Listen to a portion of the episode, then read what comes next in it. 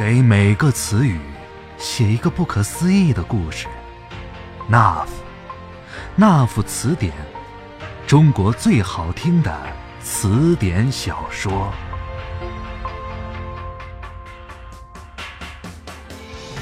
这里是那夫词典，我是景波。经过一段时间的播出，我们的节目有了越来越多的粉丝和参与者，在这儿。首先要感谢大家对我们节目的支持，另外呢，也要告诉大家，凡是为我们投稿的朋友，一旦选用，会为您支付一定的报酬。您可以在节目的详情页面看到我们的联系方式。今天将继续带来一位听众的投稿，这位朋友的名字叫做尊商，故事的名字叫《门》，一起来听。一扇沉重的手杆在身后关闭。咔嗒，高跟鞋的声音一步一步逐渐扩大。他远离了身后那扇坚实的咖色木门，身影落进面前水槽上方的大镜子里，向着自己逐步靠近。高跟鞋。抬高了他的信心和昂起的下巴，白皙的颈部拉长成好看的线条。他伸出手，划过镜子的一角。啊，让我拂开镜子上的淤泥和水草，仔细看一看这张脸。他说：“他猫一般轻旋脚尖，紧翘的臀部半坐到洗手台上。”点起一根烟，眯起眼睛，红唇凑近镜面，吹出烟雾，扑了自己一脸的性感。不知何时，阿尊已经站在了他的身后。小美，他微微侧过头，目光依然没有离开镜子里的自己，身后站着一个。面容和善的男孩子。啊，他回答说：“阿板就在门外，你应该和他喝上一杯。”他摇头，环看四周，没有人会到这里来的，我也出不去。四处都在滴水，四处都在滋煤。空荡荡的岩洞，寒凉的水里飘着朽木。一条洞穴通着另一条洞穴，都幽暗潮湿，都迷雾重重。荒草淹没了路径，月光顺着湿漉漉的石壁滑落，一只活物也没有。男孩说：“他那么优秀。”气度非凡，是所有女人梦寐以求的。更重要的是，他还会写诗，捕获女人的芳心。小美摇头。他也说过爱你，他也是你最爱的人。不，小美依旧摇头。水。已经长到鞋跟那么高了，他叹了口气儿。唉，这片森林太幽静了。嗨，你可是小美呀！阿尊按住他的两个肩膀，让他看向镜子里的自己。我并没有什么不同啊。你是独一无二的。阿尊从他的右侧肩膀缓缓踱步到另一侧的肩膀，眼睛依然望着镜子里的他。小美摇摇头，她的目光和手垂落了下去，走向一旁的墙角。其他女孩一定也这么想的，小美说。阿尊低着头，双手抱着胳膊肘。弓背倚着墙角，水已经没过膝盖了。安安从水下探出头和半个身子，头上和脸上盖着几片水草，动作像一只海豚，缓慢安静。浮出水面的刹那，长发向下一坠，笔直垂在肩头，水珠溅落。他过了好一会儿才睁开眼睛，缓缓地呼着气儿，两手本能地朝脸上抓去，抓下脸上和头发上的水草，扔进水里，立起身来。水草黏黏的、滑滑的，虽然已经被抓了下来，但是湿漉漉的感觉犹在。他的耳朵、头皮、脖颈开始逐渐痒了起来。所以，当与小美谈话的间隙，他开始不停的悄悄抬起手，去鼻子上、下巴上抓一抓。虽然一无所获，接着他又忍不住将手指探进湿漉漉的头发里，笨拙的一抓。每当手掌上什么都没有的时候，他的神情就会更加不安。动作也越发频繁起来。他希望在其他人看见这些水草之前，尽快将它们清理掉，所以只能不断的向一缕又一缕头发里探进手指，空空的一抓。安安，小美终于忍无可忍了，她回过头，眼神里充满了责备和愤怒。你，你能不能？他不耐烦的上下打量了安安，最终只好说：“你能不能不戴这条红围巾呀？”安安这才懊悔的看向自己的脖子，就在刚刚出水的刹那，围巾像蛇蜕下的毫无生气的死皮一样，紧紧贴在单薄的肩膀上。嘿，难看死了！小美毫不留情。你为什么要戴这么别扭的围巾呢？可是，这已经是安安最好看的一条围巾了。她委屈的想到，这也是自己最贵的一条。出门以前，她曾对着镜子反反复复将它套在自己的脖子上，并且克服自己去想。不管为什么，阿板也不会多看你一眼的。如今，他涨红了脸，窘迫的小声辩解着：“我没有其他围巾了，也许确实是蠢极了，我就应该，应该不戴围巾。那样一来，这件衣服也毫无特色。”我也没有其他衣服了。住口，安安！小美命令道，语气更加严厉。她一把将安安的围巾拉到身前，安安瘦弱的肩膀就跟着拉了过来。她先是看了看，又重新把围巾对折围绕，比量着垂在胸前的长度，最后轻轻一拍，搭在安安肩膀上的那一端。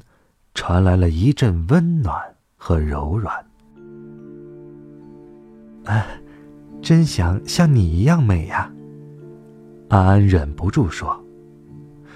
就在小美近距离的为安安系围巾的过程当中，安安始终目不转睛的望着她。他喜欢小美水汪汪的大眼睛，而自己的眼睛并不大，也不生动，是单眼皮儿。小美轻轻一笑，她觉得安安这份努力展现着友好的样子，使她看起来更加友好。你也喜欢阿板吧？小美突然问。安安吓了一跳，啊，啊，我不喜欢。她慌忙解释：“我只是仰慕，仰慕而已。”仰慕他的女人太多了，用真心，你就太傻了。”小美说。安安不吭声，脸红着低下头，他的视线正落在小美手指间的烟卷上。烟快烧尽了，绿嘴上还沾着小美红色的唇印，他真是嫉妒！小美不紧不慢的举起烟，吸了一口，缓缓的吐出烟雾。烟，才是丈夫。她说着。什么？安安没有听清。她抬起头，一阵浓烈的烟雾正巧被她吸进鼻腔，头晕目眩。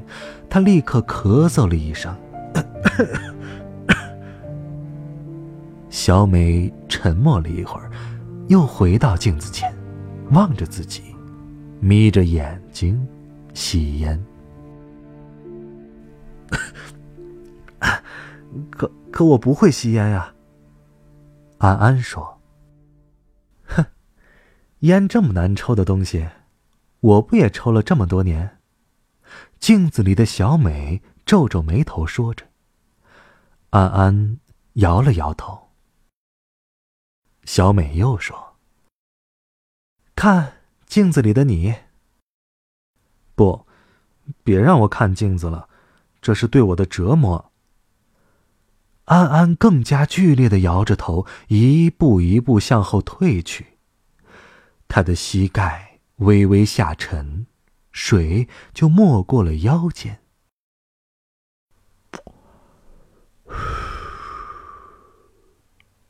烟才是丈夫。小美轻轻吐出最后一口烟雾，松开了手指，烟蒂就落进水里，嗤，熄灭了。安安。继续下沉，下巴沉入水里，鼻腔沉入水里，无法呼吸。闭上了眼。气泡从他的嘴里咕嘟嘟的冒了出来，而后黑色长发铺开在浑浊的水面。我不能面对他。此时。水面已经涨到与洗手池的台面齐平了，薄薄的一层在平整大理石上漾动着。小美向两旁打开手臂。阿尊，扶我上去。阿尊就走了过来，搀扶她登上台面。什么是爱情？他踩着高跟鞋，很吃力。问着阿尊，但是仍然坚持着站到了面台上。阿尊一直摇头。他又说：“是月亮上的云雾吗？”阿尊再摇头。还是一片月光？阿尊。只能摇头。他继续说：“那么，当云雾散开，什么才是月亮呢？”这回阿尊说：“我不知道。”然后他又望向安安：“什么才是月亮？”安安在水中自在的游来游去，但不浮出水面，这样他就不必担心头发里的水草了。我，才是月亮，小美骄傲的说着。我想，人们都是被云雾遮住了眼睛吧？阿尊说。哼，又有什么关系呢？我就是月亮。诗人所歌颂的爱情，不是爱情。诗人的诗，就是我。我就是诗人。小美骄傲的望着岩壁中央的那盏月光。阿尊无奈的看了他一会儿，说：“我们离开这儿吧。”要我离开这里吗？小美问。这里的水快要涨满了。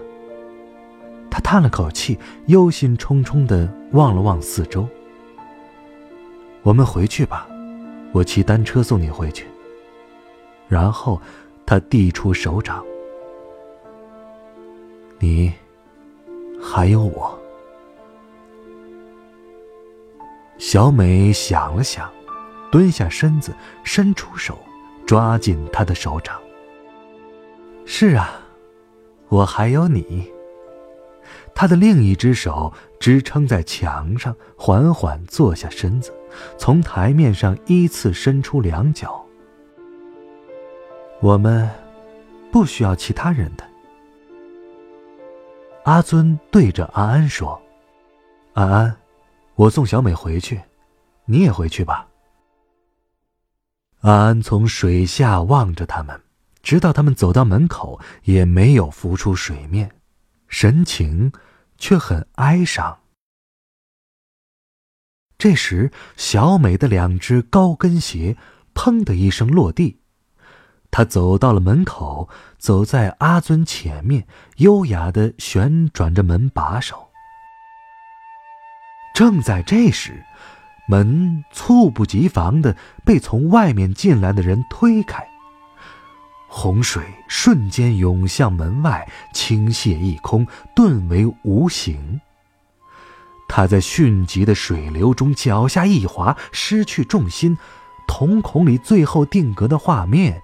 是阿板打开门时那张英俊的脸。就在阿板离开吧台前的座位，走向洗手间的时候，伴随着推门，他感觉一只猫从自己身边溜了过去。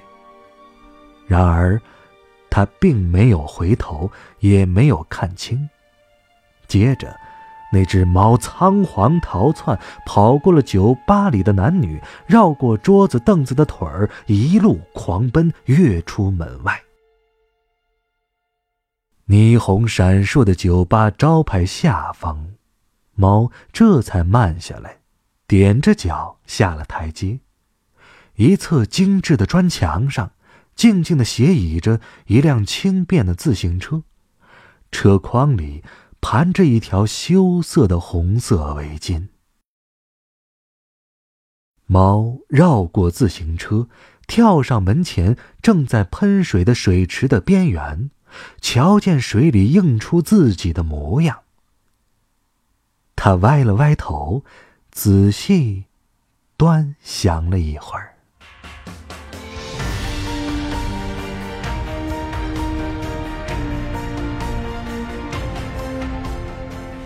以上故事来自《那夫词典》，这是一本没有开头也没有结局的书。我是静波，咱们下期再会。